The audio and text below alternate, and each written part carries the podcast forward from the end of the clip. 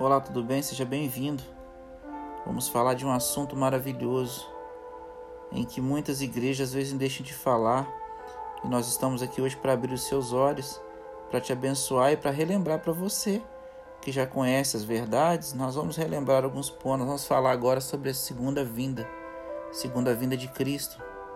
A segunda vinda de Cristo ela faz parte é, de uma sequência de eventos que irá culminar em um novo céu e uma nova terra. Nós vamos ver agora como esses eventos são descritos na Bíblia. Se segure aí que são alguns e nós vamos passá-los para você neste momento. Número 1. Um, porque a Bíblia registra que Jesus voltará nas nuvens do céu, porquanto o Senhor mesmo, dada a sua ordem, a sua palavra de ordem, ouvida a voz do arcanjo e ressoada a trombeta de Deus, descerá dos céus. 1 Tessalonicenses, capítulo 4, verso 16. A segunda vinda de Cristo não ocorrerá de maneira serena, em um lugar qualquer. Todos vão ver esse evento glorioso. A terra tremerá. Apocalipse 16, 18. Os céus serão iluminados pela glória de Deus. Lucas 17, 24. Todo o olho verá. Apocalipse 1, 7. Então os olhos dos cegos serão abertos para que o vejam, e os ouvidos dos surdos se abrirão. Isaías 35, 5. Número 2. Os mortos em Cristo ressuscitarão. 1 Tessalonicenses 4,16. Os justos que morreram sairão das sepulturas, não com o mesmo corpo mortal e corrompido, mas glorioso e imortal, porque é necessário que este corpo corruptível se revista da incorruptibilidade e que o corpo mortal se revista da imortalidade, 1 Coríntios 15, 53. Número 3.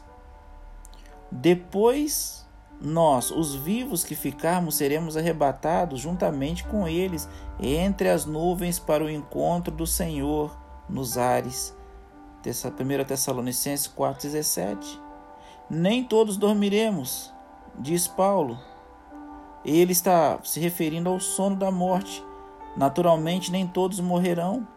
Alguns estarão vivos quando Jesus vier. Nem todos dormiremos, mas transformados seremos todos. No momento, no abrir, no fechar de olhos, ao ressoar da última trombeta. A trombeta soará e os mortos ressuscitarão incorruptíveis, e nós seremos transformados. Seremos transformados, é isso mesmo.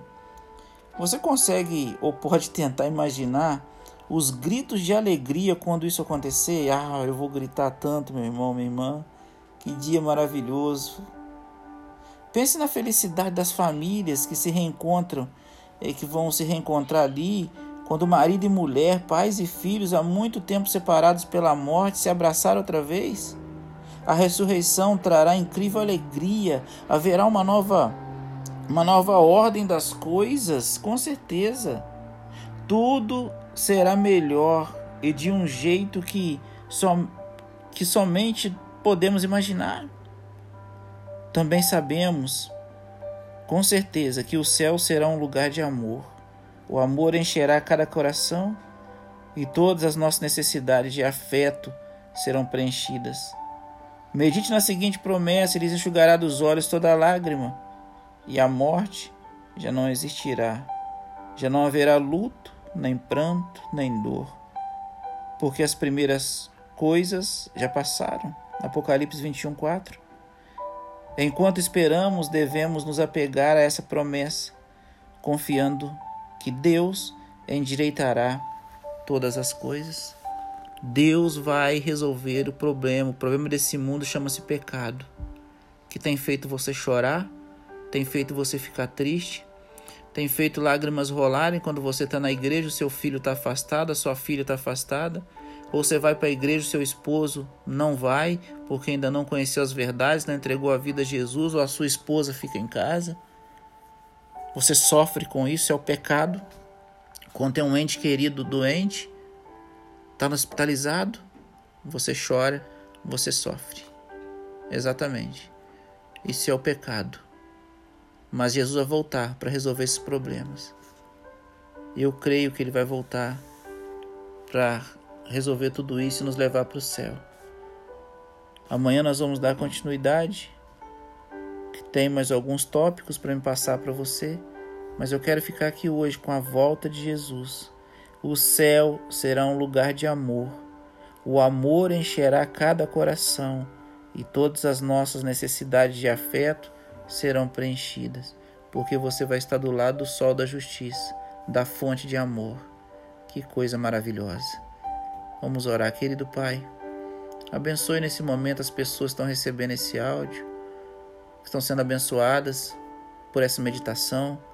Tome cada um em teus braços de amor seus braços de poder. Ajude-nos a entender que o Senhor vai voltar e precisamos nos preparar para esse encontro. Abençoe todos aqueles que estão se preparando, aqueles que já se batizaram, os que estão na igreja, as dez igrejas do distrito do Barreiro. Pai, tome cada um em tuas mãos. Tenha misericórdia de nós. Usa a nossa vida para te servir. Ilumine o nosso ser. Entrego a minha vida e a vida de cada um em tuas mãos. Em nome de Jesus. Amém. Muito obrigado pela sua participação. Com espero você amanhã. Que Deus te abençoe. Fica um abraço aqui do pastor Irã Pascoal e da minha família direto para sua família. Até que ele venha, eu vou. E você?